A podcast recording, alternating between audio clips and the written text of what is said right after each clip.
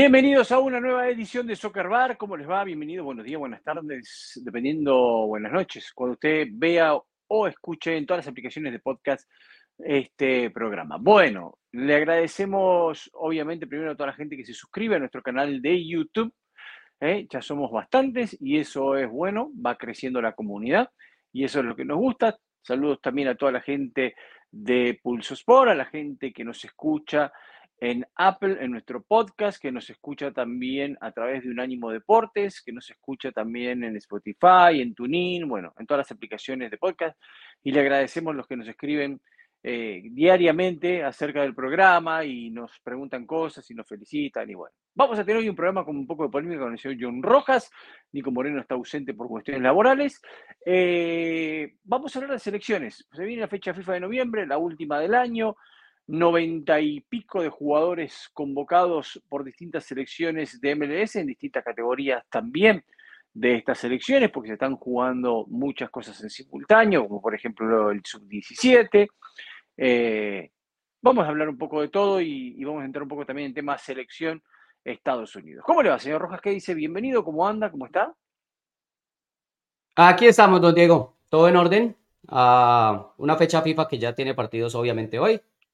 Y como bien decía usted, más de 90 jugadores convocados desde MLS. Vamos a repasar un poco también eh, los que son de Conmebol, los que están involucrados en cuartos de final de la Nations League de CONCACAF, que de cierta manera involucra al final un poquito a Conmebol para el año entrante. Eh, y bueno, eso es lo que, lo que hay ahora mientras el, el parón y preparando un invitado para nuestro show del lunes. Así que Recordarle a la gente que se suscriba no solamente al canal de YouTube, sino a las plataformas de podcast que comenten, sobre todo en, Apple Podcasts, en Spotify, dejen comentarios que ayudan mucho al impulso del proyecto. Así es, así es. Ayuda mucho a que le podamos pagar al señor Rojas, si no, no le podemos pagar. A Nico no se le puede pagar porque falta más que. Y Moreno cobra un montón, pero por suerte, como falta mucho, le descontamos el día, entonces eh, es como que compensamos. compensamos. Bueno, eh, también por suerte, eh, en este punto tocó que no hay fecha de MLS cuando hay fecha FIFA, por eso digo por suerte, ¿no? Cuando hay fecha FIFA, como pasó en otros casos, que acá criticábamos un poco. A ver, la convocatoria de un montón de jugadores a las distintas selecciones, venimos cada día más acostumbrados a esto. Hay gente que todavía le cuesta acostumbrarse, eh, liga segundona, poco competitiva, eh, de retiro. Y, y, hablando de eso, tengo que contar algo. Me enteré de algo, me enteré de algo. Hablando de eso. Atento a la gente de Atlanta. Atento a la gente de Atlanta. Eh, pero los equipos y los entrenadores se siguen fijando en esta liga para comer. Por ejemplo, de la selección de Honduras, esta es una liga que aporta muchísimo.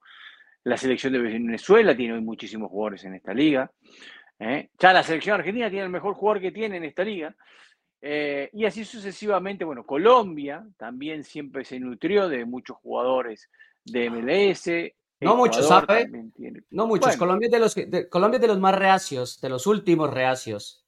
Eh, que es verdad, porque Peckerman, no, porque Peckerman no, no, miraba mucho para acá, tiene razón. Y en general, en donde todavía se critica mucho, de hecho hoy, por ejemplo, hay, hay cierto sector de la prensa que critica o que no que critica, pero que declara abiertamente no estar de acuerdo, por ejemplo, con la convocatoria de Cucho Hernández, porque es que hace goles en una liga que no existe, dicen. Y entonces, eh, pero lo peor del cuento es lo que siempre hemos dicho, ¿no?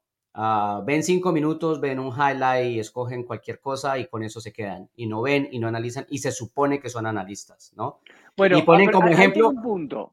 no, no, pero espere, espere, cierro rápido, porque, porque es que Cualquier cosa que les viene a la cabeza la usan como ejemplo. Y entonces sucedió en Colombia en las últimas horas que hablaban precisamente de, Cucho y decían, hace goles en una liga que no existe. Ah, por ejemplo, este muchacho argentino, ah, Tati Castellanos, se cansó de hacer goles, se lo llevaron para España, está en el Girona y donde está no existe. Ni siquiera se enteraron que Tati Castellanos quedó en la historia del fútbol español porque le hizo cuatro goles al Real Madrid que fue el goleador de Girona, que Girona con esa base hoy es casi líder de la liga y que él se fue vendido de Girona a la Lazio por más de 15 millones de dólares. Entonces ni siquiera está la información completa correcta para usarla de ejemplo en contra de un Pero, pero yo, nosotros ahí quiero que cometemos un error. Nosotros no podemos catequizar a todo el mundo. El que quiere ser burro, que sea burro. y el que no quiere actualizarse, que se queda en el tiempo, o porque ya es un viejo prehistórico, va a seguir siendo un viejo prehistórico analista y comentarista porque ya tiene el privilegio de, que su opinión le llega a mucha gente. ¿Me entiende? O sea, eso no va a cambiar. Nosotros no podemos. Yo hoy venía escuchando también una radio en Argentina y había una polémica con respecto a esta situación, ¿no? A esta situación de, o sea, lo competitiva de esta liga. Se habla mucho de la Liga de Arabia Saudita, que es una liga emergente, entonces, ¿cuán competitiva es hoy la MLS a nivel internacional? Y acá podemos discutir y tener varias opiniones distintas. El otro día Martino me dijo algo que a mí me llamó la atención. Dijo, en esta liga ves cosas que no se ven en una liga profesional europea, como por ejemplo lo que pasa en la mitad de la cancha, ese callejón que se arma de ida y vuelta en mitad de la cancha. Después del minuto 60, sobre todo, se rompe mucho. Exacto. Que en otro fútbol no más profesional no aparece. Entonces me puse a pensar y digo, es verdad, eso pasa. Ahora, ¿por qué pasa eso? Acá viene por un punto en el cual nos debemos estirar muchísimo. ¿Tiene que ver con una idiosincrasia de los entrenadores que tiene la liga? tiene que ver con una preparación física, tiene que ver con una formación que traen de base muchos de estos jugadores. ¿Con qué tiene que ver eso? Porque, por ejemplo, Orlando, el mejor visitante, hoy en semifinales, es un equipo sudamericano. Orlando es un equipo netamente sudamericano. Entonces, si Orlando entra en ese juego que hablaba el Tata Martino en la mitad de la cancha, ¿por qué haría eso, por ejemplo? Orlando lo hace por ir. característica de la liga? no, porque, porque dependiendo del rival y del partido y de las necesidades, entiende que vale la pena ir y, y dejar espacios. Pero Orlando no lo hace constantemente, por ejemplo, ya que, ya que toma el, el, ejemplo de Orlando. Orlando hablábamos el otro día de que es de los equipos que sabe pararse en un partido a ir a todas hacia adelante o, pararse atrás y esperar, ir a la contra o pararse en la mitad y hacer una presión a, media altura, porque Orlando entiende eso, entiende la plantilla que tiene, la profundidad de plantilla que tiene y el tipo de, liga que juega. Hay muchos factores en eso del callejón y sobre todo para mí tienen que ver con, sí, la formación y la, calidad, la formación y el, y el bagaje de ciertos jugadores, pero sobre todo de los jugadores que vienen de de profundidad en muchas de las plantillas, ¿no? O sea, aquellos equipos que gastan mucho más en sus jugadores de calidad en vez de balancear el gasto, generan que sus jugadores de profundidad, aquellos que vienen del banco, aquellos que vienen a partir del minuto 60, etcétera, tengan ese tipo de problemas tácticos. Y entonces por eso se rompen los partidos tanto, ¿verdad? Claro. Con, el, tema de los entrenadores, yo no estoy tan de acuerdo porque la variedad de perfiles de entrenadores en la liga desde hace casi 10 años es suficiente para que no haya, y eso es lo que, por ejemplo, a mí me parece simpático, interesante de la liga, bueno para los jugadores que vienen a terminar de desarrollarse, porque no hay un, no hay un modelo de juego en la liga. O sea, nosotros vemos la liga argentina y sabemos a qué juegan el 90% de los equipos, lo mismo la colombiana, lo mismo la ecuatoriana, ¿verdad? La española. Aquí no. Aquí no hay una forma. Aquí hay equipos que juegan a una cosa, equipos que juegan a otra, equipos que intentan una cosa, por esas influencias de sus, de sus entrenadores y de sus directores deportivos, que vienen de diferentes tipos de, espacios. Eso para los jugadores es bueno, porque tienen que estar estudiando el juego constantemente. No es ah, hacer lo, mismo todas las veces. Mucho, mucho, no lo hacen. Sí, muchos no, pero eso está, pero eso está en, ellos. Y los cuerpos técnicos saben que hay que prepararse diferente para cada fin de semana, a excepción, por ejemplo, de cuando se juegan las llaves, que las juegas siempre con equipos de tu conferencia y que ya los has enfrentado dos o tres veces el año, entonces ya los conoces. Pero en el domingo o día a día o domingo miércoles vas cambiando. Eso me parece que enriquece mucho a los jugadores. Yo creo que con el tema de las convocatorias, Diego, lo que es clave para ver son cosas como las siguientes además de las grandes ligas, ¿verdad? Yo no veo ninguna liga en donde haya la cantidad de jugadores convocados alrededor del mundo en todas las, las confederaciones, porque antes, por ejemplo, se decía, ah, sí, claro, tienen 50 convocados de MLS, pero son 15 de Estados Unidos, 10 de Canadá, 10 de Honduras, ¿cierto? Hace Claro. muchos años. Hace muchos años. Ahora resulta que no. Ahora hay jugadores de MLS en absolutamente todas las confederaciones. Todas. No, no, no, sí. Por, e- por ejemplo, jugadores africanos hubo siempre muchos aquí convocados también. Sí. Siempre. Eso, eso ha pasado también mucho. Eh, yo creo que en, en lo que tiene que ver con convocatoria, con convocatoria de jugadores a selecciones, a MLS sí la podemos comparar con las grandes más ligas, las ligas más grandes del mundo, perdón. O sea, tenemos que hablar de una liga como la Premier. No estoy hablando de calidad futbolística, estoy hablando de cantidad de jugadores que tienen convocados en la liga a las distintas selecciones. Claro, ¿Está pero, pero si ellos están convocados, ¿dónde juegan en el día a día? ¿Y qué ven los entrenadores para convocarlos? Lo, lo que juegan en el día a día. O sea, tampoco puede ser que estén caminando entre semana para que los convoquen a una selección. Bueno, pero también, a ver, eh, Messi hoy juega en MLS y yo no lo va a dejar de convocar a. Bueno, pero. Messi es otra cosa. No, no, no, Messi es otra obviamente cosa. Messi, no.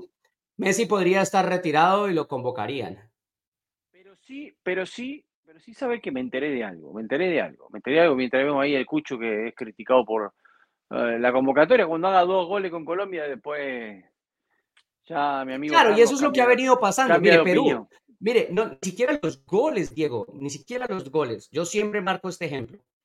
Ah, cuando Alexander Callens vino a New York City FC, en Perú no lo conocía nadie, porque el chico Nadie, había jugado muy poquito y se había ido a jugar a la segunda división en España.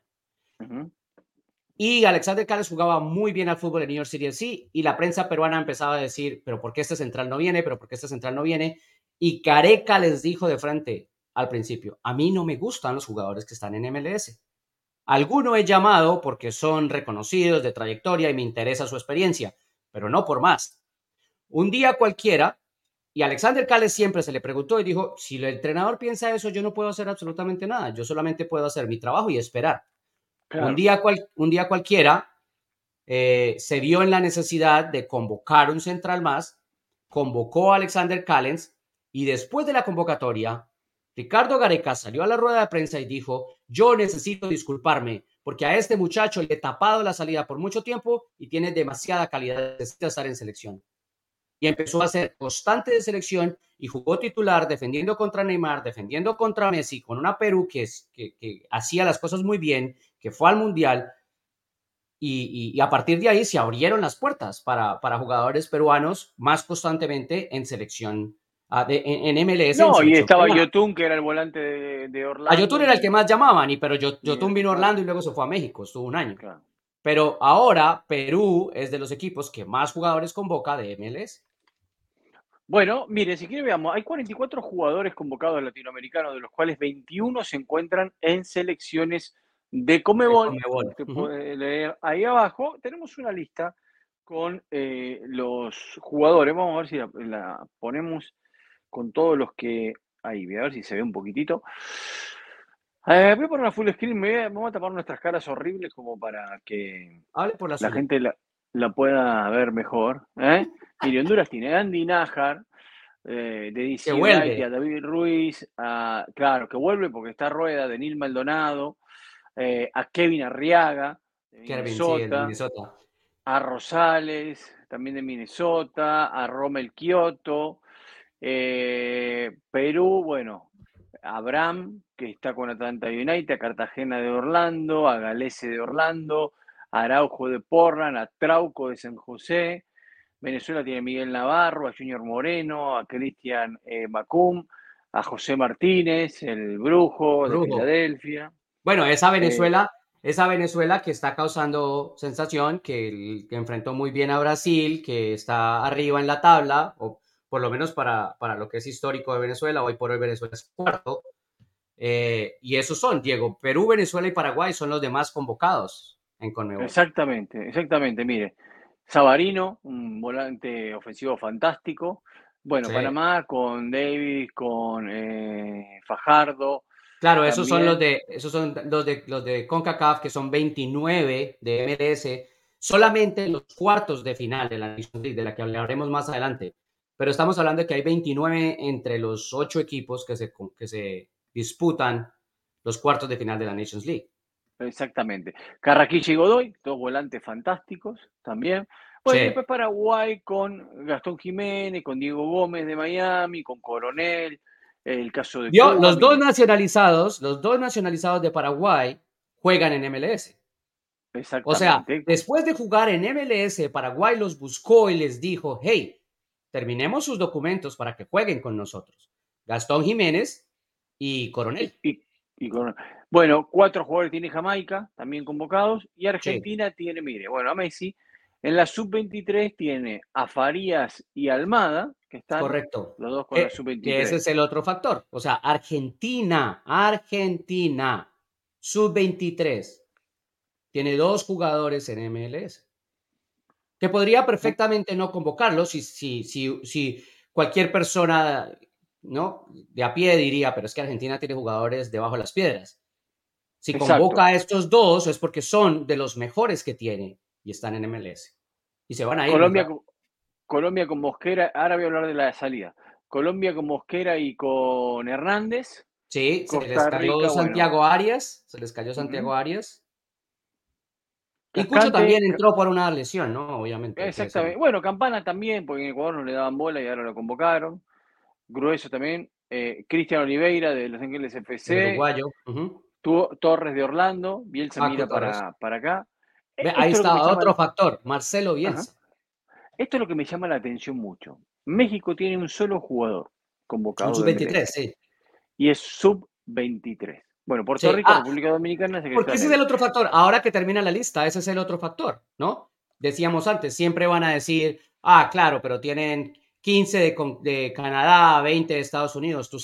¿Cuántos jugadores de MLS están convocados para el equipo de Estados Unidos, para la selección nacional absoluta de Estados Unidos, que va a jugar los cuartos de final de la Liga de Naciones de CONCACAF. Bueno, acá tenemos dos puntos con selección de Estados Unidos. Hay una selección que va a jugar cuartos de final de Liga de Naciones de CONCACAF y hay otra selección que va a jugar dos partidos amistosos. No, pero los dos partidos amistosos en sub-23. Está bien. Que está, preparando los Olímpicos. Por eso, la pregunta es, de nuevo, 21 jugadores de MLS con selección con Mebol son todos de, selección absoluta. Perú, Venezuela, Perú, Venezuela, Paraguay de los más convocados de selección absoluta. 29 en los cuartos de final de la Liga de Naciones, selecciones absolutas. Y por eso la pregunta es, ¿cuántos jugadores de selección absoluta de Estados Unidos, o sea, dentro de esos 29, digamos, que están en las, los cuartos de final de la Liga de Naciones, son de MLS? ¿Cuántos de Estados Unidos convocados? A ver, si no está Ferreira porque está lesionado, sí, no está. deben ser Cinco. Tiene que ser, más o menos.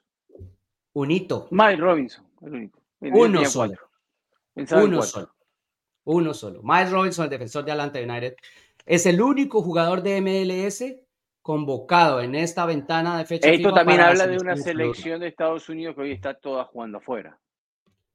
Sí, exacto. Primero que está jugando toda afuera. Después del otro análisis es cuántos de esos jugadores salieron de MLS o de las academias de MLS, ¿no? Pero, pero sí, la realidad es que el 99%, punto 9 además, porque es uno solo, el 99% de esta selección juega afuera.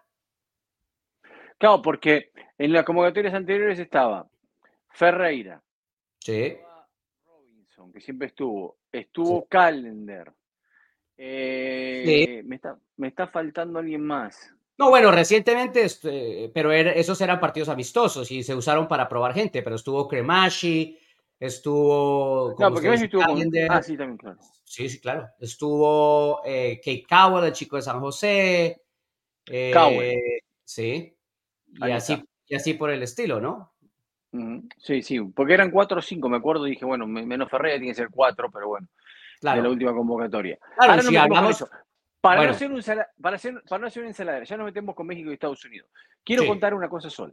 Atento a la gente de Atlanta. Lo hablamos acá con el Gonzo Pineda en su momento y él me dijo, vamos a disfrutar el tiempo que tengamos que disfrutar de Tiago Almada.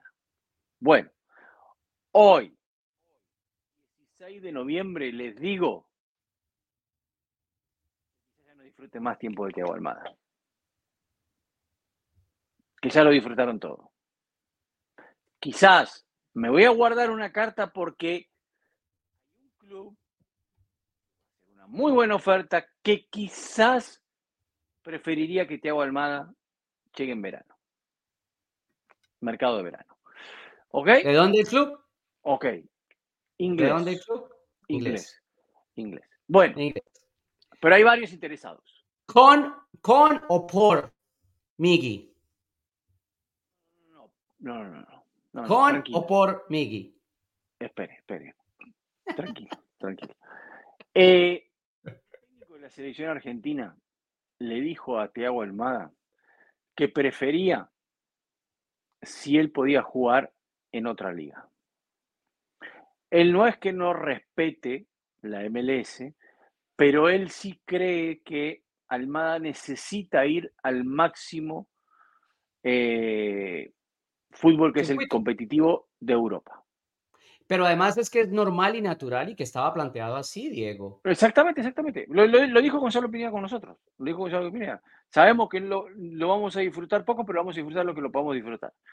Eh, entonces digo, quizás ya lo disfrutaron todo, porque a veces es más complicado hacer la transacción de invierno ahora en diciembre para los clubes europeos. A veces.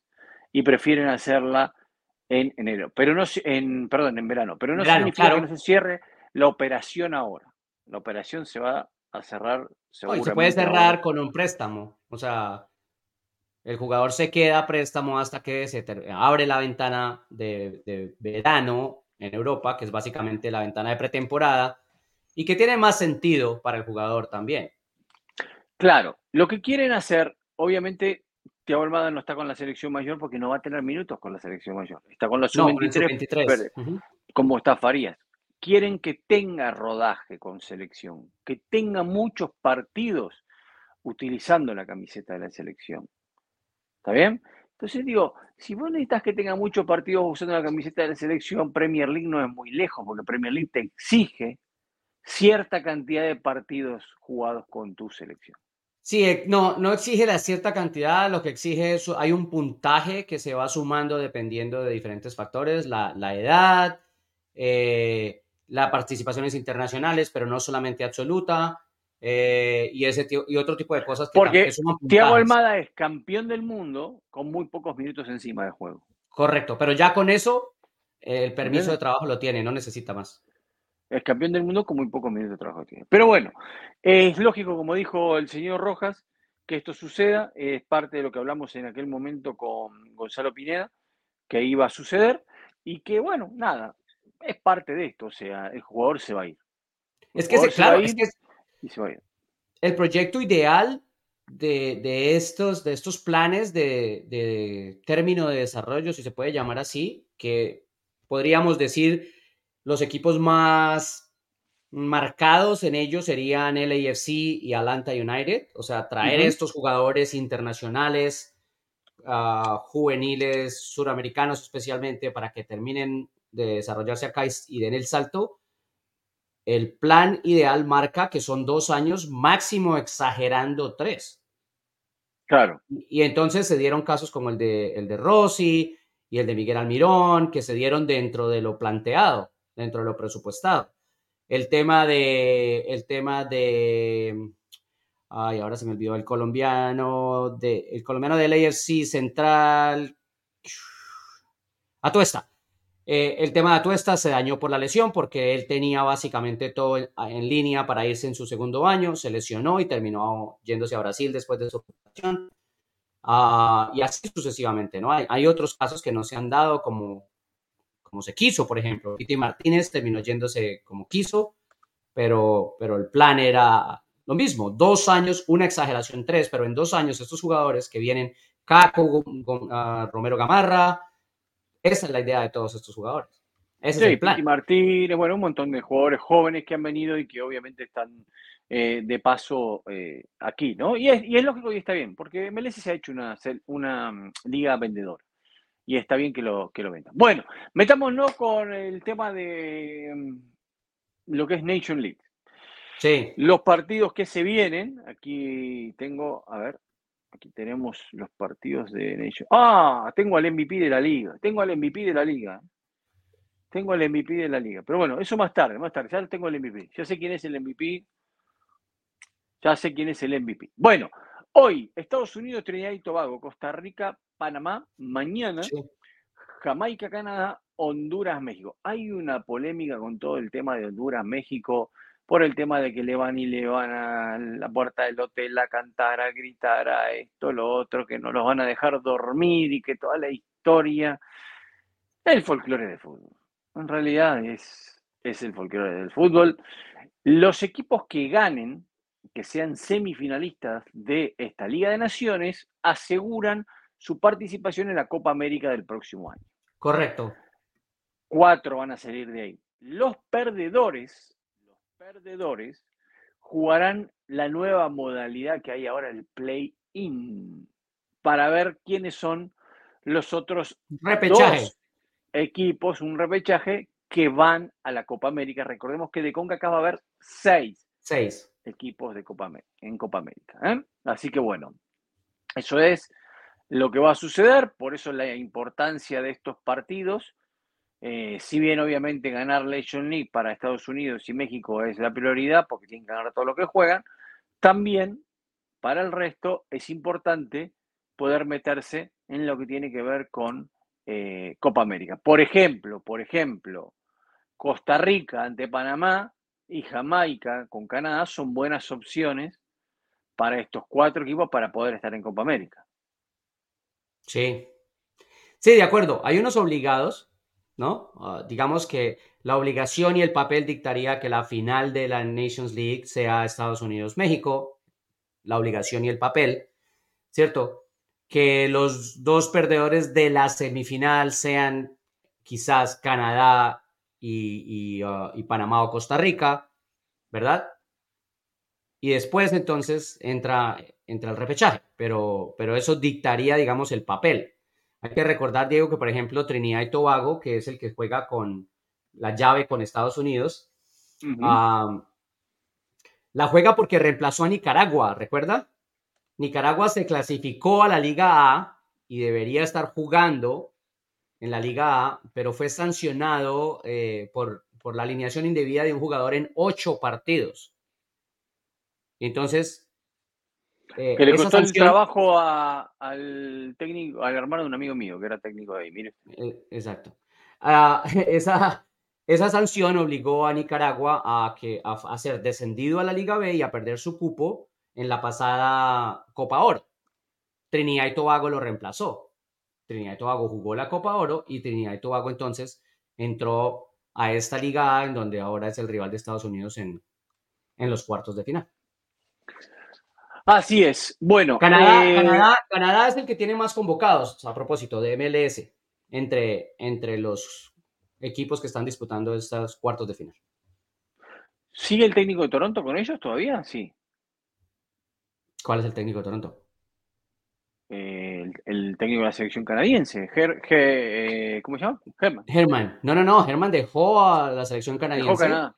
Ah, lo para, dejó. ir- para irse a Toronto, correcto. Porque la fecha FIFA anterior la había dirigido él. Sí, porque él no asumió con Toronto, sino hasta el final de la temporada. Hasta el final de la temporada, claro, claro. Correcto. Así que bueno, eh, Canadá tiene muy buenos jugadores y el trabajo que él había hecho era muy bueno. Veremos si puede ante la potencia de Jamaica. Una Jamaica que tiene muchos convocados europeos ahora. Sí, eh, ingleses, pero, claro. pero que la verdad no, no, no logra encajar, no logra estar por el buen camino. Y obviamente ¿Sabe quién, es el, sabe quién es el técnico, no? De Canadá. ¿Quién? Montreal Impact, Ajá. Mauro, Mauro. Mauro Bielo, Ah, fuera mire usted. que fuera técnico de Montreal Impact. Ese es el técnico de Canadá hoy. Ahora está Mauro bien. Siempre con Sí. injerencia italiana mucho en Canadá, ¿eh? Siempre mucho. Sí, sí, pues, pues tienen dos, ¿no? La diferencia, las dos, precisamente Francesa. ese, ese es el choque constante, la italiana, francesa y la, y la americana o inglesa. Este, y lo, que, lo otro que iba a decir era el detalle de, de Herman, que Herman siempre me llamó mucho la atención, porque en la línea, como entrenador durante los partidos, utiliza unos AirPods, como los que usted tiene puestos, uno solo, pero además son color piel, Para que no se lo vean, sí. casi, casi que no se nota. Ujú. Y entonces Para hablar está con el de la gente que tiene en la tribuna, mirando el partido. gente de video de arriba. Sí. Sí. Bueno, él es un técnico que viene de una preparación Sí. eh, como diría, muy variada, muy variada, sea, porque él se apoya en cosas de fútbol, de, rugby, de hockey, de, él ha tenido una cultura donde ha pasado por todos lados y entonces él cuenta que él usa eh, distintas cosas que aprendió eh, con esos deportes y las pone en el fútbol, ¿no? Y algunas eh, metodologías de trabajo y todo que tiene que, le hacen muy bien, dice. Mientras le haga sentido a él, muy importante. ¿De resto? Acá el punto es, como siempre en la Liga de Naciones, y hablamos de esto, tiene que ver con el duelo México-Estados Unidos. Sí. ¿No? El duelo México-Estados Unidos, los dos responsables de salir adelante con todo, de ganar todo, porque son los dos grandes, y la puja entre ambos. México hoy, con el Jimmy Lozano en un proceso para mí en el cual todavía siguen en etapa de formación y que hay que dejarlo el Jimmy que cada vez encuentre más el equipo y toda la historia, eh, con polémicas a la hora de definir cuál va a ser su alineación, como siempre en el fútbol mexicano. Y por el otro lado, Estados Unidos, que ya tuvo este proceso antes, con Greg Belharter, que se vio interrumpido por todas las polémicas que todos ya conocemos, pero que ahora volvió, y que me parece que es tiempo más de consolidación, de demostrar que de seguir haciendo pruebas. Para mí Belcarte ya tiene todas las pruebas hechas, todas las pruebas hechas, y lo que tiene que empezar ahora es a conseguir un once titular que tenga un funcionamiento como él quiera, como a él le guste.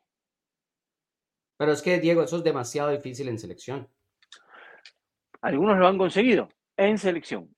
Algunos lo han conseguido en selección, otros no. No, no, es que lo que hay, lo que, hay que conseguir es que el grupo que se maneja, de, de, de 30, de 35, dependiendo, encuentre ese sistema, trabaje ese, ese, modelo de juego que el entrenador cree que es el mejor, para que de esa manera, cuando las convocatorias tengan que variar y los nombres deban variar, porque pasa en selección constantemente, no se afecte el rendimiento. Pero a ver, señor Rojas, él necesita tener 15 jugadores que puedan ser titulares. Sí, de acuerdo. 15 jugadores que puedan ser titulares. Hasta 20. No, no, no, bueno. Pero si él tiene 15 jugadores que sean titulares, cualquier selección con 15 titulares, funciona bien. sí, sí, tendría que pasar algo muy grave para que de los 11 titulares usted perdiera 7 y entonces ya los 15 no le alcanzaran para sostener el modelo y el sistema. Bueno, para mí es el momento de consolidación de esos 15 titulares. Sí, correcto. Sí, hay, hay, jugadores que, que, tienen que consolidarse y hay otros que están, a pesar de su juventud, están mandados a ser eh, los líderes de, del proceso, ¿no? O sea, está muy bien. Ser, Serginho Dez no es un jugador eh, ex viejo, digamos, no es un jugador mayor. Para mí sigue siendo joven, pero hoy por hoy, Serginho Dez tiene que empezar a tomar la batuta de, lo que es este proceso. Porque jugadores que son mayores que él eh, se van a quedar atrás en el proceso, ¿no? O sea, tipos como Tim Ream están más de salida que, de proceso. Bueno, a ver, siempre necesitas jugadores de experiencia también. Sí, obvio, obvio. En cuenta, ¿no? De acuerdo. Eh, yo creo que él tiene dos puntos que tiene que resolver rápido. Uno es ¿Quién es mi delantero? ¿Quién es mi delantero? ¿Quién es mi nueve? Este es el mío. Y si no funciona, va a funcionar este otro. Bueno, con estos dos vamos a estar. Y el otro es qué saga central es la que quiero. Después me parece, después me parece que, pero después me parece que está todo casi resuelto. Porque, a ver. A ver, ¿cuál es el arquero? Tú tienes, tú lo tienes Turner hoy en día. Sí, bueno, en esta convocatoria, sobre todo, sí, porque, porque los convocados. No, no, sí, exacto. Matt Turner viene jugando ah, y el otro convocado es Ethan Horvath, que es el suplente de Matt Turner en su equipo. ¿No? Entonces ahí sí no hay nada que hacer. Si convocas a los dos arqueros del mismo equipo, el titular del equipo tiene que estar por encima. Y el otro, y el otro es Slonina, que es el chico que fue comprado apenas este año por Chelsea y está a préstamo en Bélgica para, para hacer para hacer partidos, para hacer números. Pero yo creo que con el arco no tiene ningún problema. O sea, a ver, hay posiciones que no tenés problema, me parece. La de los laterales ya lo tiene muy claro. La del arquero la tiene muy clara. La de la mitad de la cancha con Tyler Adam, con McKinney y con Musa, me parece que es la que más le gusta a él. Claro, sí, pero McKinney no está, por ejemplo, en esta convocatoria. Bueno, no, no, está bien, pero van a faltar a veces jugadores. Exacto, a eso me refiero yo. Pero, pero estoy diciendo que en el 11 que él tiene, estos jugadores ya están seguros. Que para él Pulisic juega de titular. Que tampoco está en esta convocatoria. ¿No? Y que para él después, por lo que vimos en las últimas citaciones, Wea es su extremo. Sí. ¿Está bien? Wea es su extremo. Después ahí tengo dudas. Después ahí empiezo con las dudas. Sí, Eso, Wea tampoco está aquí en esta situación. Estos los tengo seguros. Sí. ¿Está bien? O sea, vamos a jugar la clasificación al mundial y van a estar estos. Seguro en la cancha. Seguro en la cancha. Y después, desde la banca vienen muchos. Los Aronson que pueden aportar. Que a propósito, eh, por primera vez están los dos hermanos en una convocatoria de selección absoluta al mismo tiempo. Claro. Bueno, ¿quién más me falta a la mitad de la cancha? Que de la Torre que puede aportar. Bueno, McKenny ya lo habríamos hablado. Sí, Luca de la Torre, que últimamente ha jugado bastante. El tipo de Celta de Vigo. Uh, Malik Timan, el del PSV Eindhoven, que es el hermano del chico que juega con el AFC. Ah, eso sería como en el, en el medio campo. Por, los, por, por, afuera, de todas formas, se puede usar a Brendan Aronson, ¿no?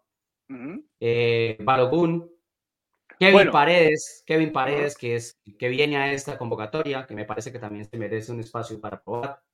Reina también, si está saludable. Eh, Gio, Reina, Gio Reina está, sí, sí. Ese es de los jugadores que tiene que consolidarse. Exactamente. Sí, bueno, ese está en el debe todo el tiempo. Y el otro, exacto. Y el otro. Para mí, yo, yo comparto lo que usted dice. Para mí, Reina no hizo nada para ser titular de la selección de Estados Unidos. No, siendo un muy talentoso futbolista. Nada, ah, nada. es más, no sé si lo, convoca, si lo convocaría. Mire lo que le digo. Otro que está en la misma línea, en el mismo renglón hoy por hoy de necesidad de exposición con la selección es Alexander Sendejas. Ajá, también. Porque, porque me, parece, me parece que ya se le han dado oportunidades y va siendo hora que es. Bueno, y el tema del 9. A ver, la aparición de Maguire no también ayuda a Belharte a decir, sí. Tengo, tengo una opción acá. Sí. Yo creo que la idea de Maguire es obviamente que juegue el, sub-23, que sea el fijo del, del, equipo preolímpico, pero en algún momento, si Ricardo Pepi, que está en esta convocatoria, si Jesús Ferreira, que no está por lesión, siguen en el nivel en que, o en, la, en la puerta giratoria en la que están, ¿no? Un partido bueno, tres malos, un partido más o menos, tres malos, un partido bueno, tres malos, porque le pasa a los dos, ah, va a tener que darle la oportunidad a Maguire. Si Maguire se mantiene en, ese fuego que, trae. Sí, claro, claro. Yo creo que igual ya te ha ganado una convocatoria mayor.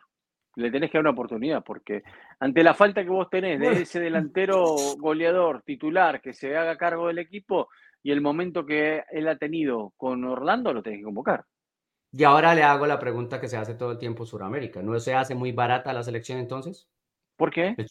porque el chico aparece esta temporada, marca 6, 7 goles y entonces... Pero no es, de, no es de momento en la selección. estoy de acuerdo. Pero no está muy, muy verde. ¿Y Enzo Fernández estaba muy verde? No. No. No, no, no, no, Enzo Fernández no estaba verde, Enzo estaba listo. O sea, hay un montón de no puede comparar a, No puede comparar a Enzo cuando fue llamado por primera vez con este chico que acaba, acaba de jugar su primera temporada como profesional. A ver, ¿quién más que le puedo comparar que tenga una temporada como profesional? Y que hay un montón de jugadores que han tenido una temporada como profesional. No, estoy de acuerdo, estoy de acuerdo. Y que rinden. cuando están, cuando, les toca, cuando están, eh, están. Bueno. Bueno. Eh, a ver, vamos a sacarlo de los partidos. ¿Qué otra cosa nos quedó, señor Rojas, con respecto a todo esto de, selecciones? Ah, bueno, mire, la, fecha sigue de esta manera, así. ¿eh? ¿Lunes y martes? Antes, lunes, Panamá-Costa Rica, martes, Bueno, este es el amistoso entre Marruecos y Estados Unidos, sub-23. Canadá, Jamaica y México cierra en su casa. Qué casualidad que cierra en su casa México frente a la selección de Honduras. ¿eh? Ah, y usted hablaba de lo de no dejar dormir y no sé qué más, de todo el enredo ese que al que Ah, bueno, se, se, quejan en México. No, no, pero yo lo que iba a... No, no, pero yo lo que iba a decir de eso es que Honduras tiene más cosas de qué preocuparse, porque si vio cómo tuvieron que bajar a, a Romel Kioto de la selección, ¿no? Porque recibe la convocatoria y en lugar de, de viajar y ponerse a disposición, se fue de parranda. Eso es uno de los casos tan complicados, porque no es la primera vez que pasa, no, y pasa en muchas partes. Si no me equivoco, en Gabón acaba de pasar también con un par de compañeros de, del delantero Buanga de LAFC, que llegaron al país el viernes y en lugar de presentarse aparecieron el lunes. No lo recibieron. Les dijeron, no, devuélvanse. Claro. Usted sabe que, eh, a ver, esto lo conocemos mucho, es, muchas veces estos jugadores cuando van a las convocatorias de sus selecciones no viajan con su familia. Viajan no, no, no, solos. Viajan solo porque van, entonces ya tienen armado toda la partusa, como decimos nosotros, la fiestita. ¿ah? El quilombo. El quilombo todo organizadito, todo. Bueno, eso le pasaba a Perú antes oh, constantemente. Y con Gareca le pasó un par de veces y Gareca nunca dijo nada ni nada, pero les cortó los víveres mal. Claro. Y lo que no, se dan cuenta es que se pueden, abren la puerta a que pasen un montón de cosas que ya se les salen de control. Recuerde cómo un jugador peruano terminó metido en un lío impresionante, acusado de crímenes por una fiesta. Claro, claro, no, no, no, sí. Y lo que tampoco entienden estos muchachos es que no hay que sacarse la fotito. Los celulares no entran. Hoy más que nunca, claro. No sean tan boludos, los celulares no hoy entran. Más, hoy más que nunca. Se hace la fiesta y el mejor amigo, el encargo del mejor amigo es pararse en la puerta y recoger los celulares y meterlos en un carro con, con llave. y, van, y publican todo, y publican. Y todavía lo publican. Sí, lo que usted está diciendo, que, que el problema no es que no se, el problema no es que se haga o no se haga, sino que se dejen ver. Qué mal. Pero, pero es que la realidad, porque usted cree que, lo van a dejar es hacerlo. Pero, pero ¿usted cree que lo van a dejar de hacer porque Diego se lo diga? O sea, no, no se da cuenta. Yo, no creo, por ejemplo, yo no me creo que en la selección argentina no pasa eso. Que nunca hubo un caso de eso, o últimamente no hubo un caso de eso. Y en la selección mexicana pasa todo el tiempo. ¿Sabe qué? sí. no, pero ¿sabe qué? En Argentina no pasa. ¿Por qué los agarran siempre? es que somos muy fiesteros los mexicanos, me dijo. ¿Sabe qué? En Argentina, en esta Argentina no pasa.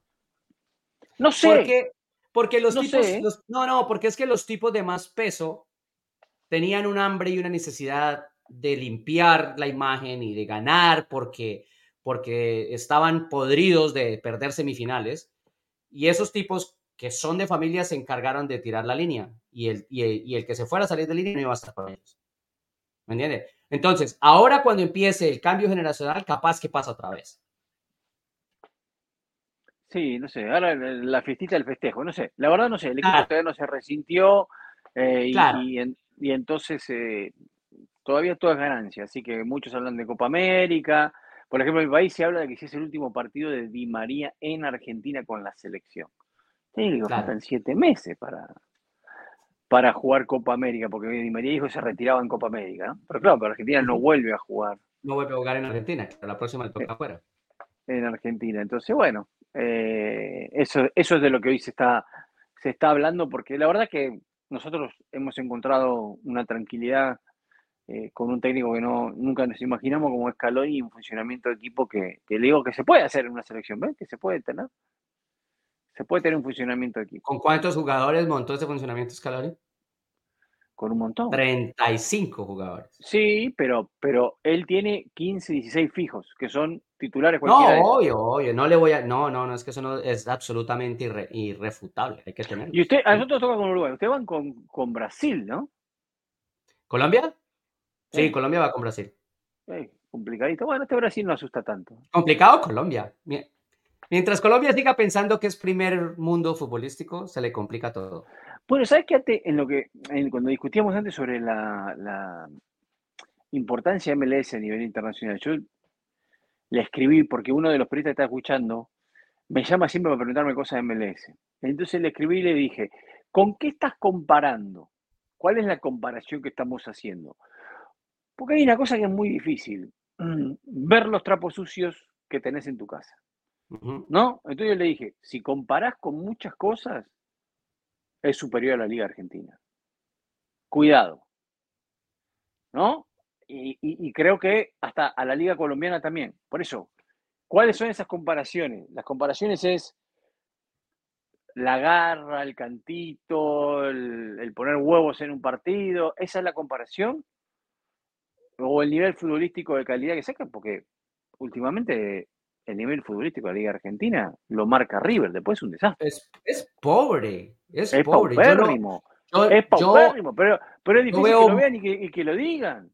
Claro, pero es que se aburre yo uno. partido de Huracán y me pongo a llorar digo, qué bollo esto, ¿cómo puedo ver este partido? Eh, eh, es una pasión, pero el partido es Por eso, pero es otra cosa. No estás, no estás viendo el fútbol, estás conectado con la sensación, el sentimiento, la pasión y estás concentrado en que el equipo no descienda, en que gane los puntos necesarios, en que no sé cómo, cómo nos vamos a perder este gol, si necesitamos los puntos, no en la construcción del juego, la calidad del juego, la diversidad de ataques, etcétera. No.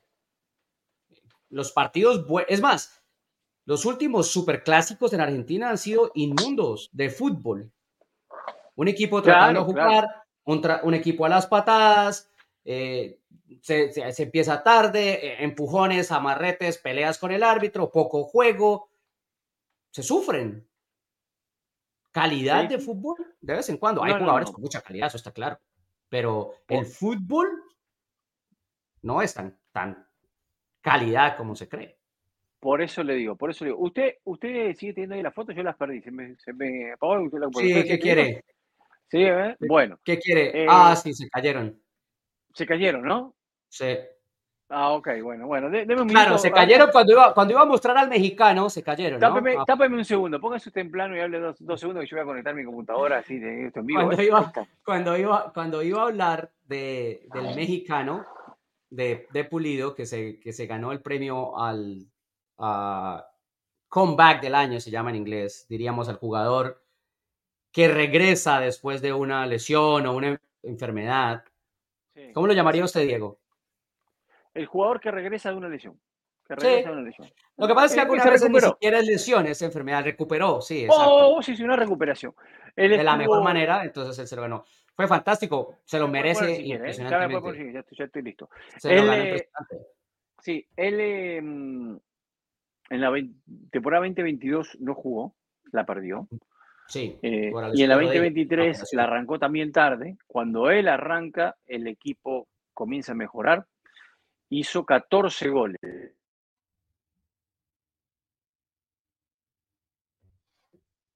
Así que se lo tiene bien ganado, Alan. Eh, sí, eh, se le desconectó su audio, don Diego. Está hablando directo desde el micrófono, desde el computador. Ah, me desconecté. ¿Por qué me desconecté? Sí, y yo no sé. Pero se Ah, bueno, a ver. Pero estoy de acuerdo estoy de acuerdo, lo tiene muy merecido Alan Pulido por el trabajo, por el esfuerzo, por todo lo que hay que pasar desde, desde la oscuridad para ponerse físicamente bien, para recuperarse de una lesión, para recuperarse de una operación como esas. En eso estoy totalmente de acuerdo, lo tiene muy, muy merecido Alan Pulido. En un Kansas City que, eh, lo hemos dicho muchas veces aquí, cuando empezó a recuperar soldados, empezó a ser el equipo que, que nos tiene acostumbrados. ¿Escucha ahora? Sí, sí, y ahora sí muy bien. la, joda de la tecnología. Se, se, fue. Se fue. ¿Qué pasa como a Marcelo, no? Está, eh, dando una rueda de prensa, está respondiendo una pregunta, empieza a contar dos, tres anécdotas y termina y cierra. Y el periodista le dice: No, pero usted iba a decir que, a menos que, antes de contar la, la anécdota, dice: Ah, sí, se da cuenta, ese es el problema de envejecer. Bueno, vio, vio, yo ahora, por ejemplo, tuve problemas para escuchar a usted. No sé si es su calidad de internet o es que hoy la tecnología ya está de vacaciones previo a San y no quiere con nosotros. Eh, pero ahí está, pero ahí está. Bueno, eh, Alan Pulido, sí, merecido lo de Alan Pulido, elegido el jugador, eh, va a la liga eligiendo a todos los jugadores, pero yo ya tengo el MVP. Yo tengo el MVP, la verdad que Lo pongo solito. No, no, no, no, no. A ver, esto era fácil. Después de mucho tiempo, eh, va, nunca tuvo la liga un jugador de esa calidad, de esa categoría, eh, obviamente que si llega un jugador de esa categoría hay que apapacharlo, usted sabe, a los jugadores les gusta que lo mimen, que le den eh, premios que, que a veces no merecen, que no merecen, pero bueno, a la, liga le, le, gusta eso. A ver si ahora puedo subir, aquí tengo, aquí tengo la foto de el... Sí, sí, sí, mire, lo tengo aquí, lo tengo aquí. Ahora, esta era nuestra convocatoria, muy bien, de jugadores hoy. ¿Quién es el MVP de la liga? ¿Quién es para usted el MVP de la liga, señor Rojas? El MVP de la liga. Hmm. Sí, ¿quién es el MVP? Ay, ay, ay, para mí el MVP de la liga, para mí el MVP de la liga, es que puede ser Buanga, pero Buanga se ganó el botín de oro, ¿no? O sea que lo van a limpiar a Buanga, dice usted, ¿no? Yo, yo creería que le van a dar la oportunidad a otro de ganar otro. otro... Y, Cincinnati con Lucho Acosta le dieron el mejor gol de la temporada. dije, mmm, esto huele mal.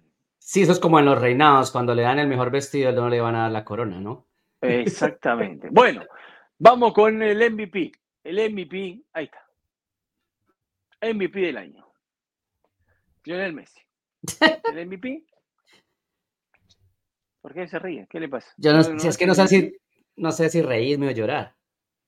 ¿Por qué? Es el MVP, Lionel Messi. Ahí está. Es el MVP, es el MVP del Inter de Miami. Ah, era del Inter de Miami nada más. ¿En serio? ¿Le dieron premio Consuelo? No. No, recuerde que. ¿Le dio premio Consuelo porque lo puso como MVP? ¿Y a qué le importa si el MVP del Inter de Miami? Eso a, es fácil. A los aficionados, a los aficionados del Inter de Miami. Y es fácil, correcto. Pero pasa porque todos los equipos entregan sus propios premios a los jugadores. Y de sí, es verdad, de cierta manera es absurdo. O sea, ¿para, para qué le van a entregar el, el, premio al mejor jugador del LA Galaxy, la gente del LA Galaxy, si el LA Galaxy fue una horrible temporada? ¿No? No se, no se le den el chicharito que no jugó, por las dudas, le aviso. Por, las dudas por lo menos. Sí, por lo menos. Pero, pero sí, se trata de eso, se reconoce, cada equipo reconoce su, su trabajo durante el año y, entregan ciertos premios dentro de la plantilla. Pero no es para la liga, no es el de la liga, es el de, el de su equipo. Increíble, increíble. Eh, bueno, eh, es el de su equipo. Messi el mejor del Inter Miami. ¿eh? Una tarea difícil de, de concretar. Pero ahí está. Bueno, ¿qué nos quedó pendiente, señor Rojas? No, no, de resto nada más. Creo que nada, eh, ¿no? Tenemos todo, ¿no? Sí, sí, estamos. Quedamos este, con este episodio de fútbol internacional, de convocatorias y de selecciones. Eh, el lunes probablemente estamos ah, trabajando para tener un invitado. Sí, tenemos el lunes vamos a tener uno de los semifinalistas de conferencia. Va a estar con nosotros. Muy, muy, muy probable jugador de semifinalista. ¿Es correcto? Sí, yo quiero hablar con él porque le quiero preguntar un par de cosas acerca de ese equipo. Me interesa bastante. Sí, obvio. Que es un equipo interesante.